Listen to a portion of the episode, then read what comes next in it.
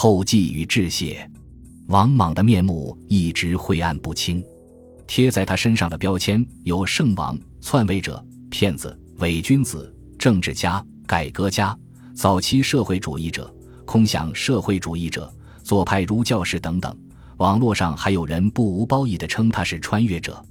二十世纪以来，因为社会观念的激荡，对王莽的不同评价像以致剧烈摆动的钟摆，还会出现欲言又止、矛盾反复的状况。这当然有历史观念演进的原因。社会从古代跨入近代和现代，对历史人物的评价发生变化很正常。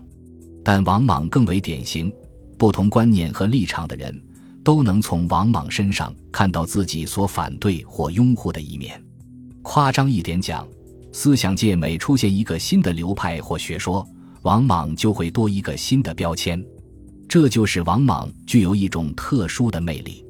众所周知，王莽的史料相对较为单一，虽然也有一些出土文献，但主要来自《汉书》诸篇，特别是最后一篇《王莽传》。班固以空前庞大的篇幅为《王莽立传》，名为《列传》，实为本纪。班固既要以王莽总结前汉，又要以王莽发端后汉，还要在呈现史实的同时维护东汉官方对王莽的定性，这使得《汉书》。《王莽传》成为一部包含着微言大义的政治文本，即使是百分百的信史，但一定经过筛选、蕴含褒贬，给后人认识王莽蒙上了一层厚厚的面纱。因此，尝试描绘出王莽的多重面貌，成为我这次写作的直接动机。我想，不妨搁置对王莽盖棺定论的冲动，回到他身处的时代，置身当时的政治、经济、社会和文化环境。站在两汉之交时人对历史经验、对公平正义的理解上，具体的看他的理想职业、人格表现、家庭关系、政治行动、改革措施，不以好坏是非、科学迷信等后见一概而论，而是借助他的行迹来探讨更深入的问题。因此，弥漫在汉代空气里的天人感应、祥瑞灾异、福命谶纬，就成了一个很必要的通道。书写王莽的另一个动机是儒家经学。儒家从先秦诸子之一到西汉逐渐成为皇朝的经学，直至推动王莽的崛起，这是非常重要的事件。但是，理解儒家经学并不能只依靠儒家经典的文本，只阅读原文和著书是不够的。与王莽这个人物一样，经学也应该被放置在具体的历史演进中。才能呈现儒家在这一时期的使命与成败。王莽与经学成为两条明暗交织的线索。当然，经学是中国古典学术皇冠上的明珠，难度大，争议多。在本书中，我无意也无力进行全面深刻的把握，只是尽可能将其与王莽成败的关系大概勾勒出来。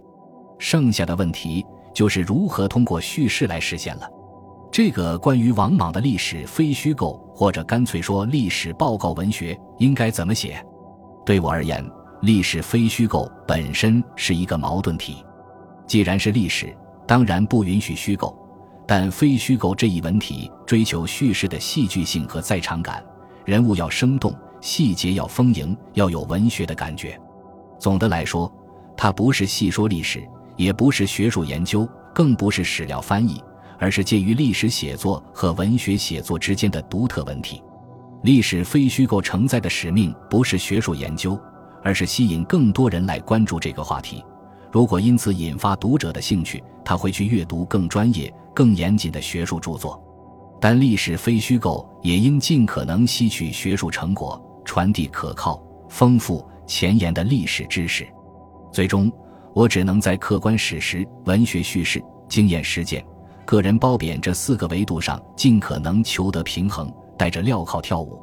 这其中，经验实践、个人褒贬均受制于自己有限的阅历和眼界，不免漏见。但关于客观史实、文学叙事这两点，不妨多说两句。一是史料辩证的逻辑。打个比方，写作历史非虚构，就像下属给上级写调研报告，上级对这个题材或是有所了解。或是有些兴趣，但没有功夫去实地调研、研读原文，了解前沿成果，才需要派人去写调研报告，而下属在调研中所闻所见未必都是真的，古书不见得都正确，有些是古人的偏见，有些是记录或流传的错误，因此下属还要多渠道去了解，包括历代学者的故事和出土文献的新知，辨析真伪，查漏补缺。最终还要给上级提出见解，以资参考。因此，呈现给上级读者的文本需要有增值、有侧重、有态度。二是文学叙事的逻辑，历史写作要在多大程度上追求真实性和客观性，是一个经久不衰的话题。不谈学术写作，也拒绝相比虚造。历史非虚构，应当允许一定程度的文学构思，或者说文心。例如，吸取文学叙事，特别是现代文学的方法论、事件、历史人物的话不可虚构，但不妨在文学笔法、谋篇布局、史料剪裁、场景渲染等方面努力，给读者以通俗有趣的阅读体验。以前的历史题材纪录片常常是旁白念稿子，镜头放 PPT，最多拍摄几段风景；现在一些纪录片则借助优秀的服化道。让演员扮演历史人物，在精心复原的场景里演绎历史情节，给人以身临其境的体验。历史非虚构写作也应如此。古人不是生活在孤立的时空，史书不会面面俱到地记录一个人每天做什么，但这个人一定会和我们一样在生活。他会吃穿住行，也会吟诗歌咏，他会不断和他的时代互动。所以，尽管一个人物在史料里只留下几句话、几条履历。但我希望让读者感受到这个人物是处在历史语境中。这话说起来容易，做起来很难。自己才疏学浅，尽管努力尝试呈现出一个适度、丰盈、有依据的文本，但距离这个目标或许还很远。因此，我早有心理准备，无论怎样在史实、文学、褒贬和见识之间腾挪转移，也一定会同时遭受到这四个方面的批评。坚信实证的朋友会批判一些情节处理的轻率或想象过度；喜爱通俗发挥的朋友会批评脑洞不够大；立场不同的朋友可能会很不赞同一些褒贬评价；拥有更高实践者可能会觉得幼稚。但这正是我所希望的，有批评才是幸事。因此，先提前接受下任何批评，努力改进，然后继续勇敢的去写吧。最后是致谢时间。首先要感谢杭剧文化黄一坤先生、文景和小涛先生、李迪女士及为本书从运作到出版付出巨大努力的各位老师与朋友。感谢我的版权代理武新华、沙家之伦女士。本书得以找准切入点并付诸实践，源于我们在一次喝酒时的热烈交谈。北京大学历史系陈侃礼，同济大学哲学系古继明。复旦大学历史系阙海等老师与朋友在一些疑难问题及西建资料方面给予了无私帮助。北京师范大学林文超副教授，我读书时的同学，中山大学哲学系刘伟，北京师范大学历史系徐畅，复旦大学国际关系与公共事务学院王磊，好友高远志、王方俊、冯静静、李相品和李默抗力等阅看了初稿，并提出宝贵意见。邓安庆、左君仪。妙雷等很多朋友对我长久以来的热情鼓励，在此一并谨致谢忱。当然，书中的错谬，责任均在我。特别感谢我的老师陈必生对我思想的启迪，感谢刘伯先生、陆大鹏兄、闵雪飞姐姐以及老领导王勇的支持鼓励，感谢二零零四年辞世的福玉给我播下的一粒种子，感谢我的家人对我的写作。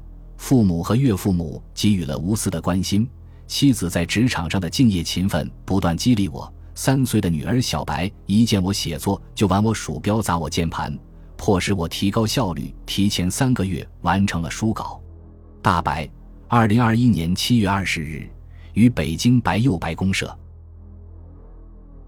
本集播放完毕，感谢您的收听，喜欢请订阅加关注，主页有更多精彩内容。